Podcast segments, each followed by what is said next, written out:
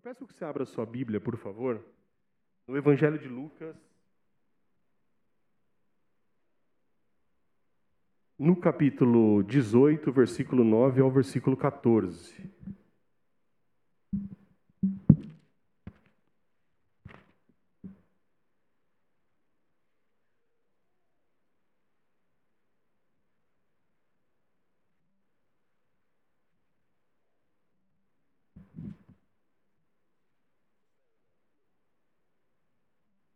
Isso, Lucas 18, 9 a 14. Amém? Mas antes de, de lermos, vamos orar? Amém? Feche seus olhos, vamos orar para que Deus fale conosco por meio da Sua palavra, tenho certeza de que Ele falará. Senhor, nós estamos aqui reunidos na Sua casa, nesse dia tão especial, nesse domingo, e sabemos que o Senhor tem coisas a falar a nós, tem coisas a nos ensinar. E uma coisa eu peço a Ti, que o Senhor possa falar às nossas mentes, mas também aos nossos corações.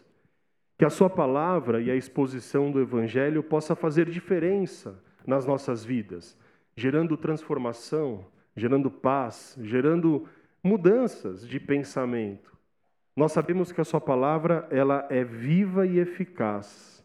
E por isso, mais uma vez, oramos na certeza de que o Senhor tem nos ouvido em nome de Jesus. Amém. Amém? Vamos ler o texto?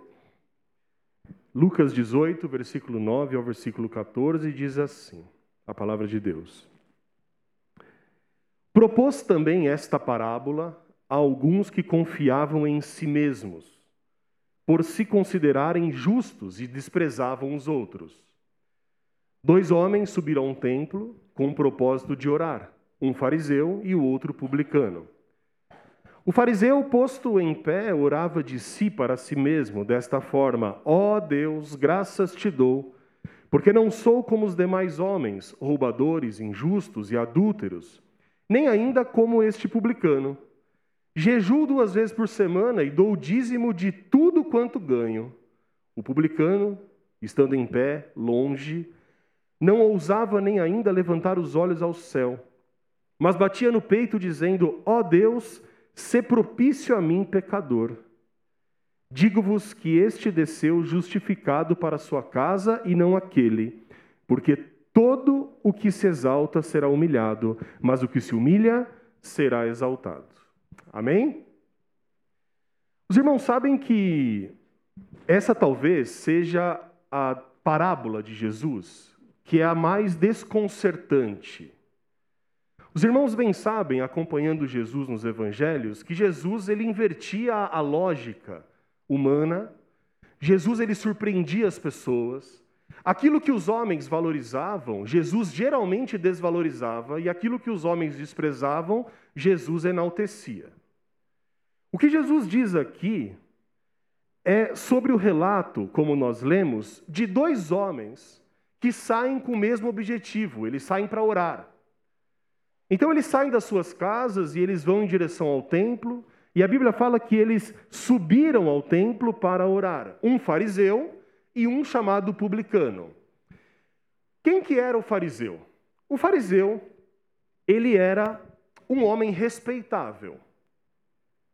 Ele gozava de uma posição religiosa, de um status social que lhe abria as portas, ou seja, era uma pessoa privilegiada.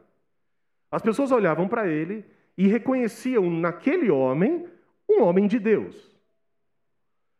Quando Jesus ele fala sobre isso, Jesus sabe que aquelas pessoas, elas conhecem o fariseu. Mas Jesus ele acrescenta, ele diz: não foi apenas o fariseu, mas também foi o publicano, o cobrador de impostos. E esse cobrador de impostos, ele era totalmente oposto ao fariseu.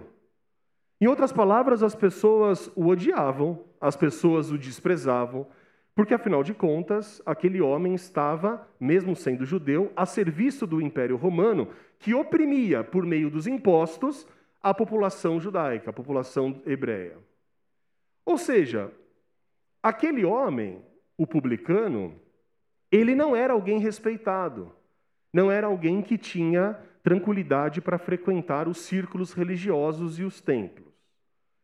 O fariseu, o primeiro homem que Jesus fala, ele era um religioso e ele tinha fama, e uma fama de piedade, enquanto que o publicano era um cobrador de impostos.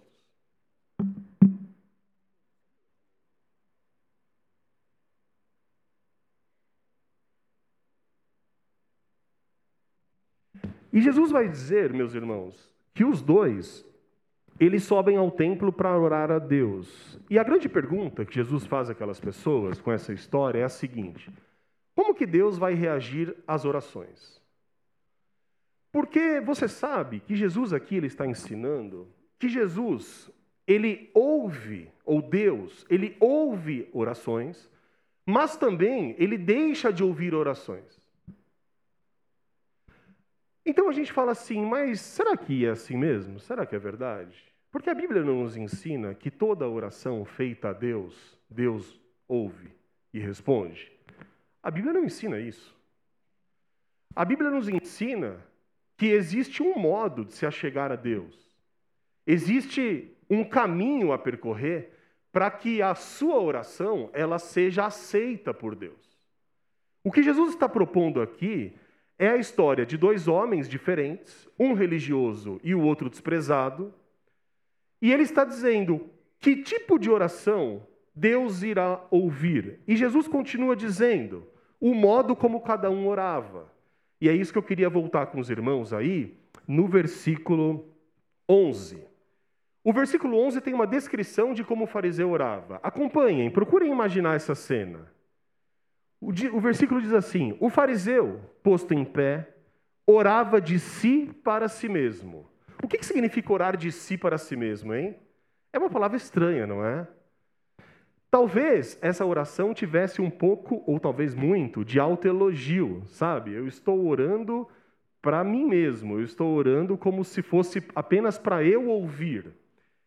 E aí a dúvida vem, e aí Jesus continua dizendo, e Jesus descreve o modo como ele orava. Olha só o que ele diz: Ó oh Deus, graças te dou, porque não sou como os demais homens, que são roubadores, que são injustos, que são adúlteros, e eu também não sou como esse publicano que veio orar junto comigo. Meus irmãos, esse fariseu, segundo Jesus, ele ora em pé, seguro e sem medo. A consciência desse homem não o acusa de nada. Pelo contrário, ele tem orgulho de si. E o que ele está dizendo aqui não é mentira. Quando ele diz eu não sou desse jeito e nem daquele, de fato ele não era um roubador, ele não era é, um, um sonegador, ele não era, como ele diz, um adúltero. Então Jesus ele vai falar que esse homem ele está orando de pé, tranquilo, com a consciência limpa, e além disso ele faz algo que é muito interessante. Ele não atribui essas qualidades a si mesmo, mas ele começa a oração dizendo assim: ó oh Deus, graças te dou porque eu sou assim. Então, quando a gente ouve uma oração dessa, e olhando para esse homem, o que, que nós vemos? Nós vemos alguém próximo de Deus ou alguém longe de Deus? Nós vemos alguém santificado ou nós vemos alguém que precisa do favor de Deus? O que Jesus está dizendo é que, olhando para esse homem, nós vemos alguém santo e que certamente é merecedor das bênçãos de Deus. Então, essa é a primeira imagem. O fariseu religioso orando do modo correto, dizendo a Deus agradecido das qualidades que ele mesmo tem. E do lado está o publicano, o cobrador. E aí é interessante o texto, porque o detalhe do evangelista vai mostrar que esse publicano, ele não estava nem perto, ele não estava nem no lugar de destaque, mas ele estava longe. Dá uma olhada no que está escrito aqui, no versículo 13. Jesus diz: O publicano, estando em pé, longe, não ousava nem ainda levantar os olhos ao céu, mas batia no peito dizendo: Ó oh Deus, se propício a mim, pecador. Talvez na sua versão, ó oh Deus, tenha misericórdia de mim, que sou pecador. Então Jesus, ele vai dizer o seguinte: ao lado, talvez um pouco mais longe do fariseu, você tem um outro homem que parece não se sentir à vontade naquele ambiente sagrado. É como aquela pessoa que entra numa igreja e não se sente confortável, não se sente à vontade. Ela olha ao lado e parece que todo mundo é melhor do que ela. Ela ouve as pessoas orarem e cantarem, mas a espiritualidade e a fé dela estão muito pequenas. Então, esse homem que está orando a Deus longe, escondido, ele não goza de uma posição social que lhe dê destaque ou de uma posição religiosa. Pelo contrário, as pessoas olham para ele com desconfiança. Talvez ele tenha ouvido ou visto alguns olhares dizendo assim: O que você está fazendo aqui? Você já esteve deslocado em algum lugar?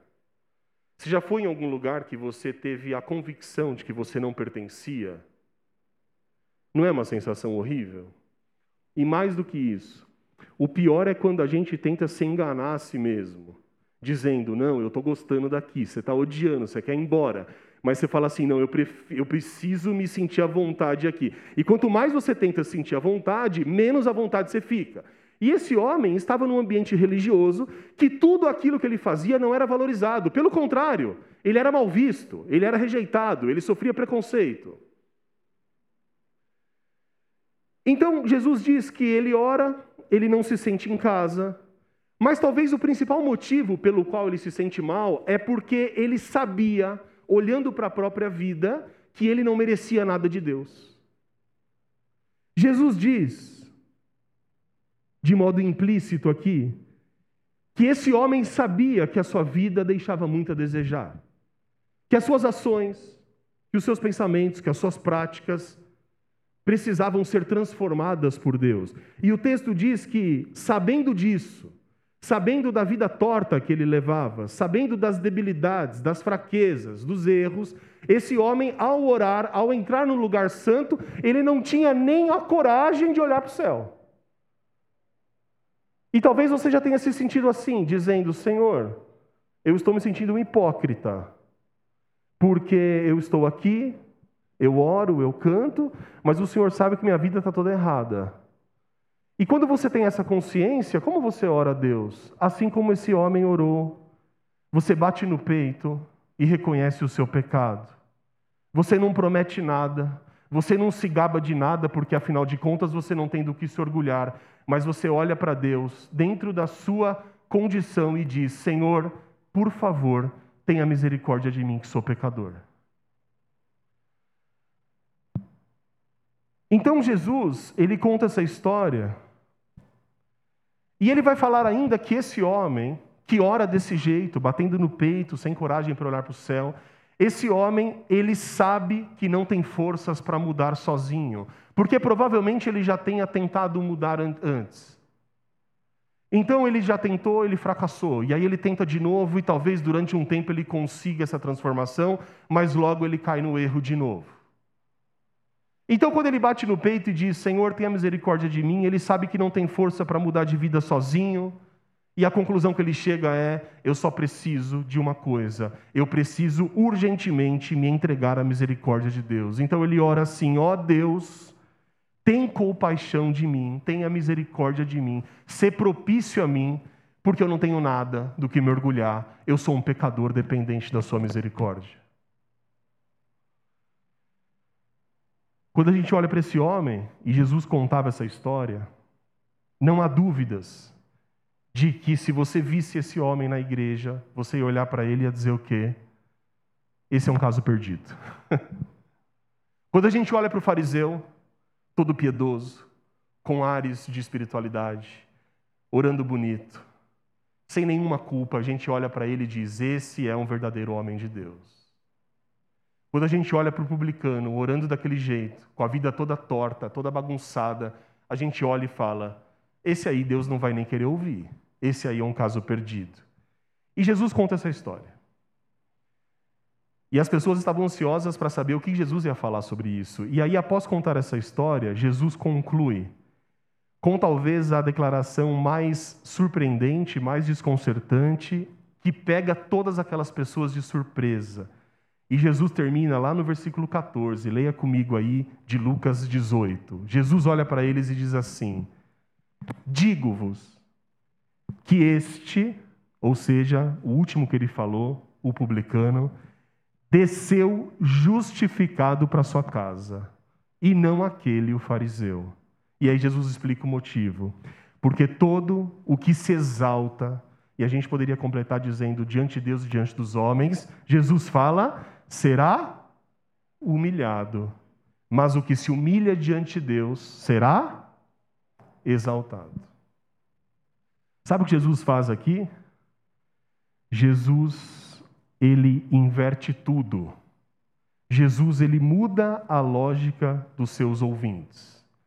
É bem provável que eles estivessem escutando Jesus e pensassem assim: esse cara está louco. Não é possível que ele está falando isso. Porque nós aprendemos tudo o contrário. Porque nós aprendemos que para ser propício a Deus, nós temos que seguir uma série de regras, temos que nos apresentar santificados.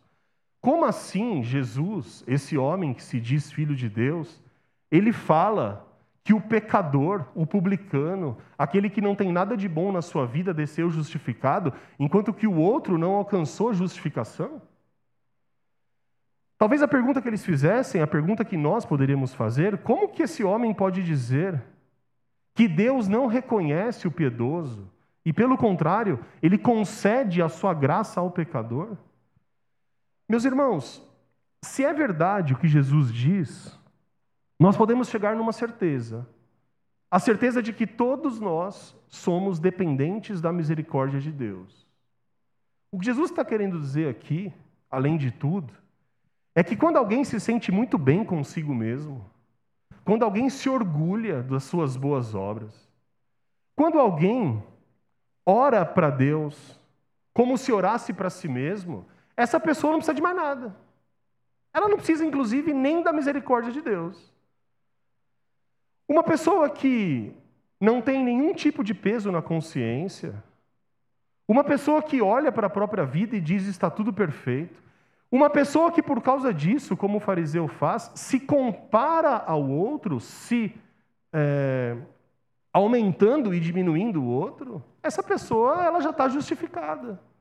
Ela não precisa de mais nada porque ela já alcançou a sua justificação diante dos homens. Mas o que Jesus está dizendo não é que nós não devemos buscar uma vida de santificação. Não.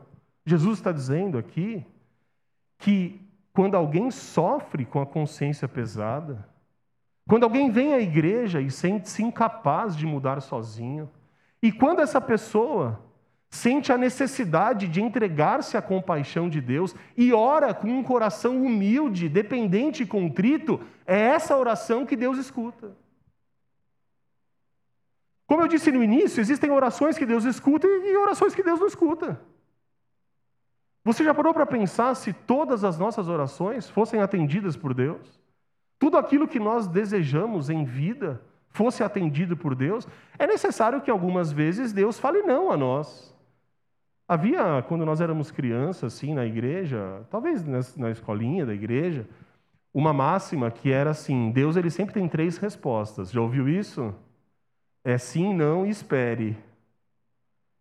O espere é sempre o pior. É melhor ouvir o não, porque isso já vai para outra. Mas existem orações que nós fazemos que são orações que são ouvidas pelo Pai. Orações sinceras. Orações que chegam, e mesmo que Deus não responda aquilo que nós queremos, Ele nos responde de uma outra maneira que acalma o nosso coração. O que Jesus está dizendo aqui é outra coisa. Jesus está dizendo: Deus ele não ouve, ele não atende, ele não inclina os seus ouvidos para uma oração de um coração orgulhoso, de um coração que não coloca sua vida na dependência completa de Deus. Deus não ouve a oração do fariseu, não porque o fariseu é melhor ou pior, mas porque as suas atitudes o levaram a se orgulhar daquilo que ele era, e quando você se orgulha daquilo que. E não há nada menos anticristão, a partir dos evangelhos, do que desprezar alguém que não é parecido com você. O que, que nós mais podemos, então, observar olhando a história que Jesus conta. Pensem comigo numa coisa. Qual era a motivação do fariseu ao orar a Deus? Será que ele estava precisando de algo? Será que ele estava na dependência de Deus? Ou será que ele queria sinceramente agradecer a Deus por tudo aquilo que ele tinha? Não é isso que Jesus parece mostrar. A motivação do coração do fariseu era, orando daquele jeito, ser visto e reconhecido pelas pessoas como alguém importante. Ele orava de pé, ele orava alto, ele orava bonito para que as pessoas pudessem vê-lo. A motivação do coração do fariseu não era a melhor das motivações, mas era ser visto e reconhecido pelos homens. Mas o pior de tudo, e Jesus faz questão de mostrar isso nessa história, é que o problema não está em orar de pé. Não é para você começar a orar sentado ou deitado. Você pode orar alto na igreja. Amém? Você pode usar as suas palavras bíblicas rebuscadas naquele dialeto que só nós conhecemos, o crentez, não é? Em qual outro lugar nós chamamos alguém de varão, não é? Em qual outro lugar nós chamamos alguém de vaso? O problema não é esse. O problema não é uma linguagem bíblica, espiritualizada. Não, não, não. O problema é que ele ora de pé, ele se utiliza de palavras belas, de exaltação das próprias qualidades, como se ele fosse superior aos outros. Ou seja, a oração dele, na verdade, é um autoelogio. Observa comigo o versículo 11 e 12, sobre o conteúdo da oração dele. O fariseu posto em pé, orava de si para si mesmo, dessa forma, Jesus fala. Olha só o que ele dizia: Ó oh Deus, graças te dou, porque não sou como os demais homens e aí ele qualifica, ele adjetiva os demais homens. Olha só o que ele fala: roubadores, injustos e adúltero. O que ele está dizendo aqui é assim: Deus, eu te agradeço, porque quando eu olho em volta, eu só vejo esse tipo de pessoa. E eu te agradeço porque eu não sou assim. Mas ele vai falar ainda do publicano. E ele diz assim: Nem ainda sou como este publicano. Você já pensou uma oração dessa? Você chegar na igreja, dar a mão para seu irmão, e aí você começa a orar desse jeito, vai sair uma briga aí. Ou o irmão vai orar para você e falar: Você está ficando doido, cara? Você pega a mão do seu irmão, não é para fazer isso, nem de pegadinha. E aí você vira e fala assim: Ó oh, Deus, eu te agradeço que eu não sou igual esse cara aqui do lado. Porque eu não sou desse jeito, que eu não sou daquilo. Eu te agradeço porque eu sou bom. Não faz sentido. E é isso que Jesus está dizendo. Uma, uma, uma consciência, digamos assim, de muita autovalorização me leva à desvalorização do próximo. Os irmãos entendem? E aí, quando a gente desvaloriza o próximo, tem um problema. Nós não cumprimos o mandamento maior, que é ame a Deus de todo o teu coração e ame ao próximo como a si mesmo. Eu só sou capaz de amar o próximo quando eu me reconheço nele. Eu só sou capaz de ter empatia pelo outro quando eu não me vejo superior, mas pelo contrário, eu me vejo como um igual. Talvez a vida é diferente, os desafios distintos, mas ele é igual a mim, tão pecador quanto e tão dependente da graça e da misericórdia de Deus. Quando eu deixo de me ver no outro, eu desumanizo. E não há nada menos cristão do que desumanizar alguém. Santo Agostinho, um grande teólogo da igreja, dizia: a prova de que Jesus era Deus é porque ele era tão humano, tão humano, que ele só podia ser Deus. Quando você tem a vida transformada, você não se torna mais espiritual no sentido de estar separado das pessoas. Você se torna mais humano. E a humanidade significa a solidariedade para com o próximo, significa a empatia, significa reconhecer no outro aquilo que você é. Significa olhar para outra pessoa sem superioridade, mas olhar assim como os evangelhos olham, a partir do que Jesus diz e que o apóstolo Paulo fala, que em Deus todos somos iguais. Não há hierarquia, não há maior importância. Não há judeu e nem grego, não há escravo e nem livre, não há homem e mulher, o apóstolo Paulo fala aos Colossenses, mas todos nós somos dependentes da graça de Deus e da sua misericórdia. Se nós temos essa consciência, a minha relação com o próximo vai ser diferente. É por isso que a Bíblia diz: é impossível você dizer que ama a Deus e odeia o seu irmão. Mas existem pessoas que amam a Deus e odeiam seus irmãos. E aí você fala: como que isso pode acontecer? Acontece porque aconteceu com o fariseu. E o que Jesus está dizendo é: uma vida que é transformada por Ele, uma vida que é vivificada pelo Espírito, ela obrigatoriamente redunda em boas obras. E essas boas obras passa pela comunhão e passa pelo amor que nós devemos ter uns com os outros.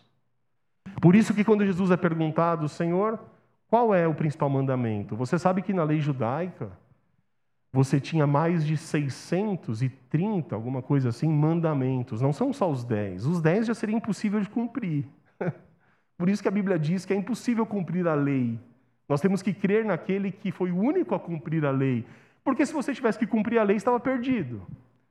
Mais de 600 mandamentos. E aí quiseram fazer lá um teste com Jesus. Senhor, qual que é o principal dos mandamentos? E aí Jesus fala: ame a Deus e ame ao próximo como se amasse a si mesmo. E Jesus, então, voltando lá para o texto, ele ensina que existe um tipo de oração, meus irmãos, que chega aos ouvidos do Senhor. E é a oração sincera de um coração contrito. Você já orou a Deus na total dependência dele? Numa situação que você sabia que era só Deus? Nós temos irmãos e irmãs aqui que já foram desenganados pelos médicos em alguns momentos. Pessoas que olham para a própria vida e dizem assim: só Deus na minha vida, só Deus.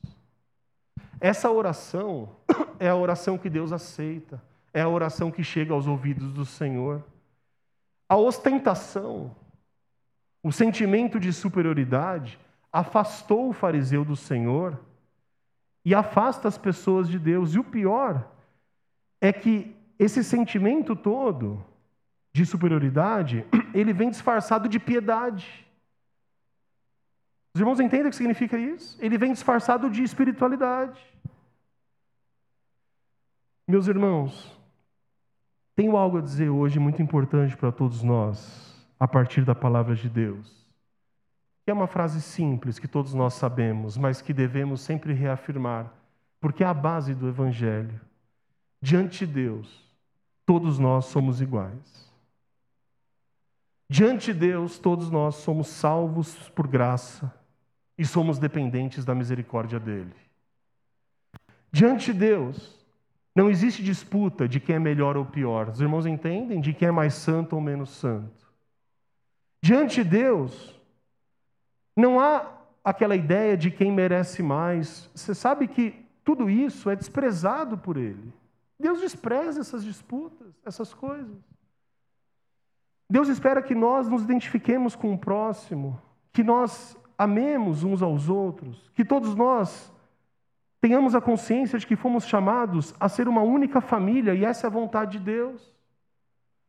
Eu disse há pouco e queria reafirmar: nós perdemos a humanidade quando nós deixamos de reconhecer no outro alguém parecido conosco.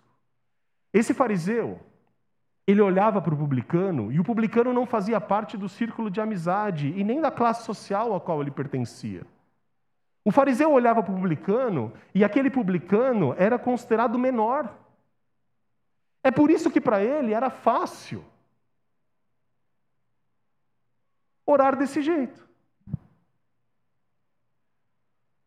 Mas eu convido os irmãos a fazerem alguns exercícios, exercícios de vida prática. Conversem uns com os outros.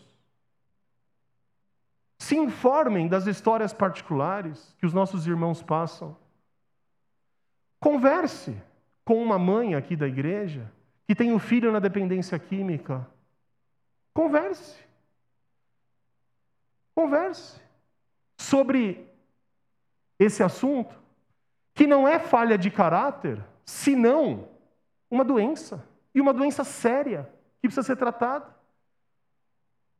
Converse com uma família que está passando com um filho ou uma filha questões acerca de orientação sexual. Converse. Converse com famílias da nossa igreja que passam dilemas grandes nessa área. Eu tenho certeza de que conversando com essas pessoas haverá mais e muito mais identificação e muito menos e muito menos preconceito e muito menos desprezo. E é isso que Jesus espera que nós devemos fazer. Porque quando a gente julga o outro de modo despreocupado, nós nos sentimos como o fariseu se sentiu aqui, superior. É como se os problemas, se os dilemas e as lutas ficassem da minha porta para fora. Mas quando a gente vivencia esse tipo de coisa, quando a gente vivencia questões reais, nós mudamos a nossa ideia. A identificação com o próximo me leva à humanização. E essa humanização é o desejo, é o mandamento que Jesus nos impõe a mais uns aos outros, como a si mesmos. Converse com uma irmã da igreja cujo marido é alcoólatra. Converse com uma irmã da igreja cujo filho está preso. Veja se as suas convicções precisam ser transformadas ou não. Meus irmãos, Diante de Deus, a lógica é invertida. Diante de Deus, nós somos todos chamados a ser uma única família, e essa é a vontade de Deus para nós. Diante de Deus existe identificação e humanização, e a certeza, presta atenção no que eu vou dizer, de que se um dia você passar por uma dificuldade qualquer na sua vida, você não deve se envergonhar, mas você deve ter a certeza de que será acolhido na casa do Senhor. Você deve ter a tranquilidade de que todas as suas questões pessoais ou familiares têm espaço para grande acolhimento e transformação nessa casa. Essa é a igreja que Jesus Cristo deseja a nós. Essa é a igreja que Jesus Cristo explica aqui por meio dessa história do fariseu e do publicano. Diante do Senhor, nós aprendemos: não há pessoas melhores ou piores. Você sabe que essa lógica é totalmente inversa do mundo que nós vivemos, não é? No mundo que nós vivemos, eu posso dizer que Jesus não se encaixa. Se Jesus viesse hoje eu tenho a convicção de que ele seria preso e morto. Porque parece que as histórias se repetem. Jesus certa vez disse assim: Meu, eles não ouviram nem Moisés e os profetas, eles não vão me ouvir. Quando nós olhamos para a figura e para o caráter de Cristo, nós vemos uma lógica que é invertida. Ou seja, para Jesus, ninguém é mais importante por ter nascido num lugar e não nascido em outro. Para Jesus, ninguém é mais importante por ser de uma cor e outra pessoa de outra cor. Para Jesus, não importa se uma pessoa é pobre ou rica, se ela é instruída ou não instruída, porque para Ele, todos nós somos pecadores, salvos pela graça e dependentes da Sua grande misericórdia. A lógica do mundo não conhece a periferia, não conhece nem Ferraz de Vasconcelos. As coisas talvez mudam, mas eu já conheci pessoas aqui da nossa igreja que, na hora de enviar um currículo, mudaram o nome da cidade. Existem pessoas do Rio de Janeiro, por exemplo, que fazem isso sistematicamente. Ao procurar um emprego na cidade, elas não colocam o endereço da comunidade a qual elas vivem, porque o currículo não vai nem passar da porta. Essa é a lógica do mundo. Essa é a lógica do mundo. Mas a lógica do Senhor é que não há diferença. O que há é a unidade da fé que nos torna iguais diante de Deus. Nós vivemos num contexto em que a dignidade da pessoa humana ela está sendo cada vez mais atacada. E a igreja ela é um lugar de resistência, meus irmãos. A igreja é um lugar em que as pessoas marginalizadas devem se sentir não mais marginalizadas, mas acolhidas, porque nós confiamos e cremos no poder de transformação do Espírito Santo de Deus. Ora, a Bíblia diz: como que eles irão se converter se não há quem pregue? Como que as pessoas que precisam da graça de Deus receberão alívio para suas almas se nós nos negarmos a entendê-las e a identificá-las como os nossos irmãos e irmãs?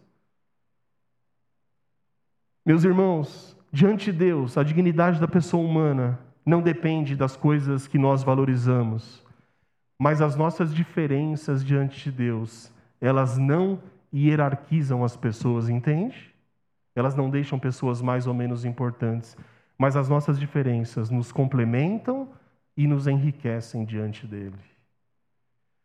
Você sabe, e já indo para o final, de que Deus, Ele ouve um tipo de oração. E você pode ter a confiança de que Deus está com os ouvidos abertos para ouvir a sua prece e a minha prece, e a prece do irmão que está do seu lado. Do mesmo modo que Deus nos ouve, Ele também ouve a todas as pessoas. Mas eu fico pensando nesse publicano que estava se sentindo fora de casa, dentro do templo. Jesus fala isso. O texto diz, a partir do versículo 13, que o publicano, estando em pé dentro do templo, longe, não ousava nem ainda levantar os olhos ao céu. Isso poderia ser um misto de vergonha diante de Deus por causa da sua vida, mas também uma vergonha diante das outras pessoas. E você sabe que a oração que Deus ouve é a oração do coração sincero e contrito. E muitas pessoas vêm à igreja e frequentam as igrejas e não se sentem em casa. Se sentem excluídas, se sentem marginalizadas, seja por qualquer motivo. Por qualquer motivo. Existem pessoas que entram nas igrejas e não têm coragem de orar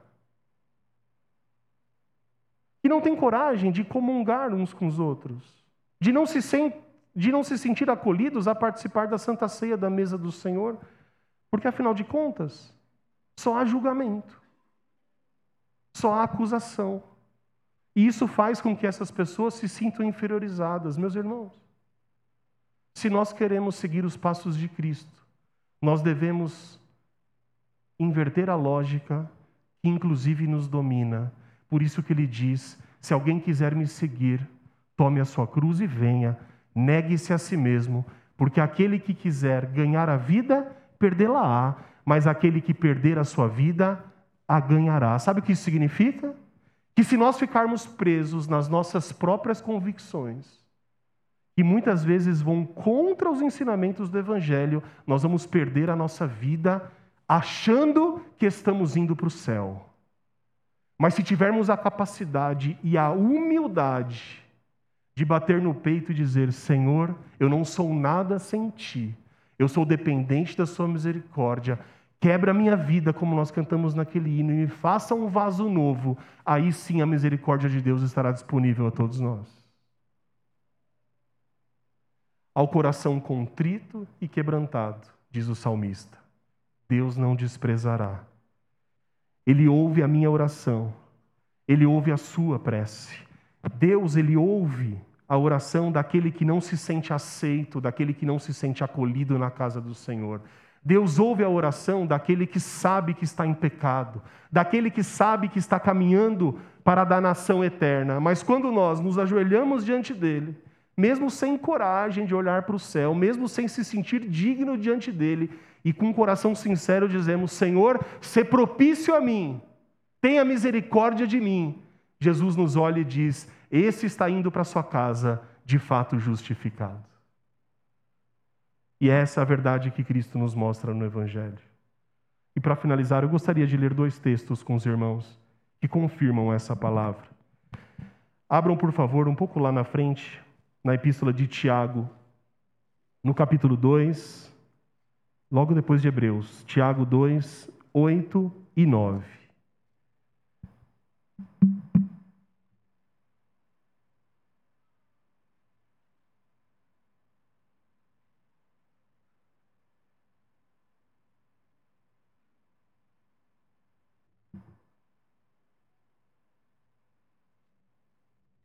Tiago 2, 8 e 9. Olha o que diz a palavra de Deus, irmão de Jesus, chamado também apóstolo Tiago. Ele diz assim: ele diz à igreja e diz a todos nós: se vós, se vocês, contudo, observais a lei régia segundo a Escritura, amarás o teu próximo como a ti mesmo, fazeis bem. Mas aí vem a advertência. Se porventura, se todavia, fazeis diferença de pessoas, cometeis pecado, sendo arguidos pela lei como transgressores.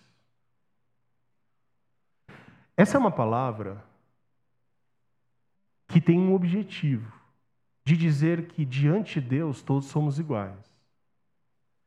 Essa é uma palavra que Tiago diz que é pecado diante de Deus fazer diferença entre as pessoas, seja por qualquer motivo. Mas essa é uma palavra que não nos dá a liberdade de vivermos do jeito que nós quisermos. O que Tiago está dizendo é que todas as pessoas, elas devem ser alvos da graça de Deus e ter a vida transformada pelo poder do Espírito Santo de Deus. O que Tiago está dizendo não é uma permissão para que todos nós continuemos vivendo nas nossas vidas pecaminosas e afastadas dos mandamentos de Deus. Irmãos, entendem isso?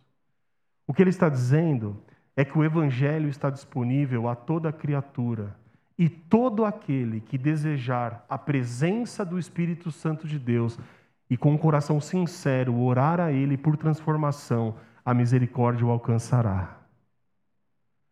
E para complementar essa palavra tão importante para nós nos nossos dias, volte um pouco em Colossenses, capítulo 3, versículo 11 ao versículo 13. Colossenses 3, 11 a 13. O apóstolo Paulo dizendo: Ele diz assim, versículo 10, ele começa a falar Colossenses 3,10, ele diz assim: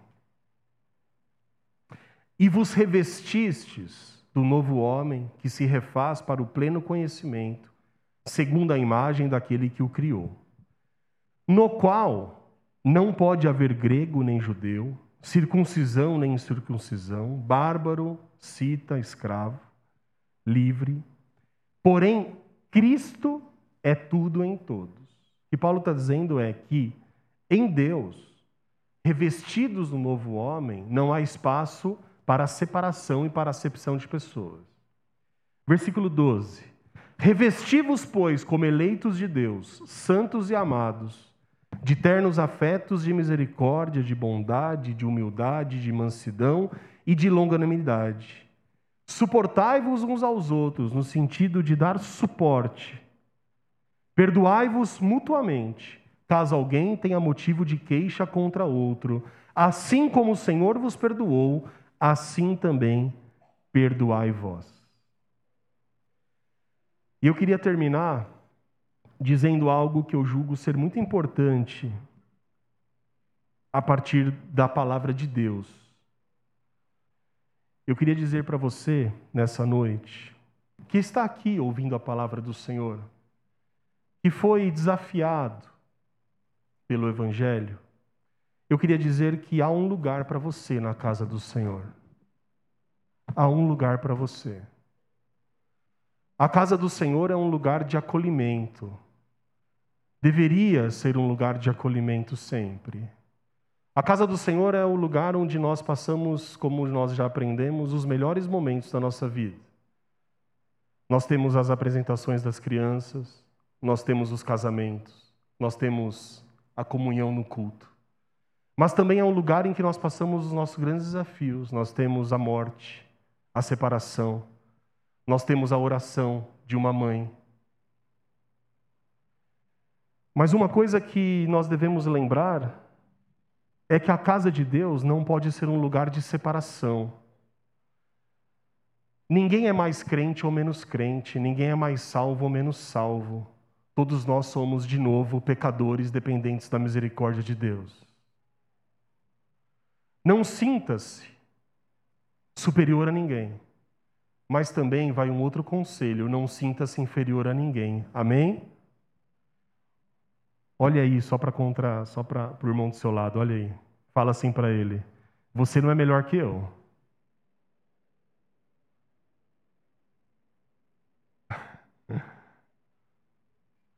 Mas olha de novo e diz assim: Mas eu também, como que é? Não sou pior que você. Bom, inverte aí, me perdi. Você não é melhor do que eu e nem eu sou pior que você, alguma coisa assim.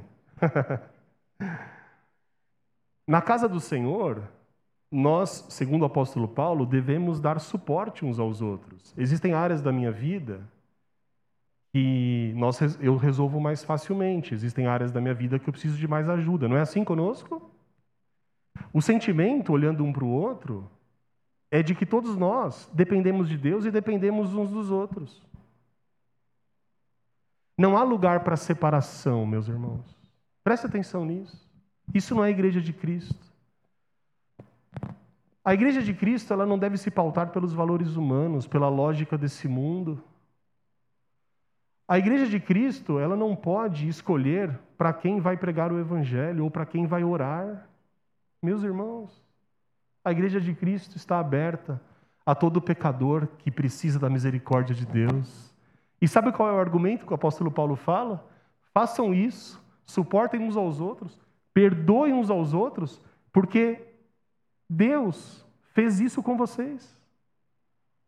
E se Deus nos perdoou das nossas transgressões, dos nossos pecados, como que nós não vamos, em amor, suportar uns aos outros, ajudar uns aos outros, caminhar junto, apesar das diferenças?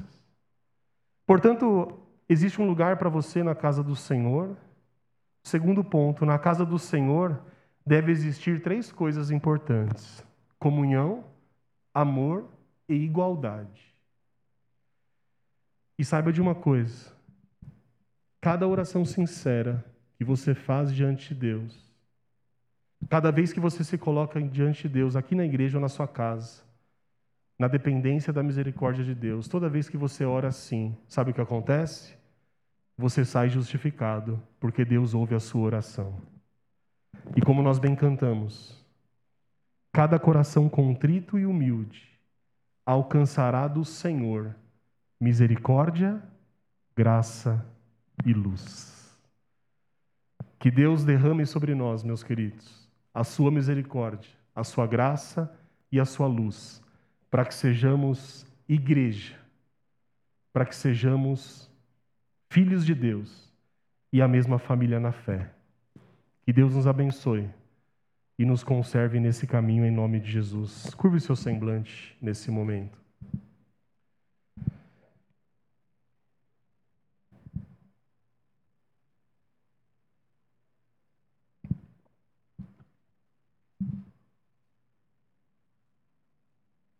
Estando todos nós juntos, com o semblante curvado diante de Deus, a partir dessa palavra eu tenho certeza que podemos orar a Deus. E se você concorda com isso, ore aí no seu lugar, concorde com as minhas palavras. Diga sim, Deus amado, hoje mais uma vez eu ouvi a Sua palavra. E ela tocou a minha mente, o meu coração. Obrigado por me salvar, por transformar a minha vida. Obrigado porque, mesmo nos meios dos desafios, o Senhor sempre esteve comigo. Mas uma coisa eu peço: se existem coisas a serem mudadas na minha vida, que o Senhor derrame a sua graça e a sua misericórdia sobre mim. Que eu possa continuar com um coração humilde diante do Senhor, sabendo que sem o Senhor eu nada sou. Que eu não me sinta superior a ninguém, mas que também não me sinta inferior a ninguém. Porque, como nós ouvimos hoje e aprendemos na Sua palavra, há um lugar para todos na casa do Senhor. De todo o coração, nós oramos a Ti, na certeza de que o Senhor ouve as nossas preces, e assim como o publicano, não merecedores que somos, dependentes da Sua graça, da Sua misericórdia para conosco, voltaremos para as nossas casas justificados, com as nossas preces ouvidas. Assim nós oramos em nome de Jesus Cristo. Amém. Amém.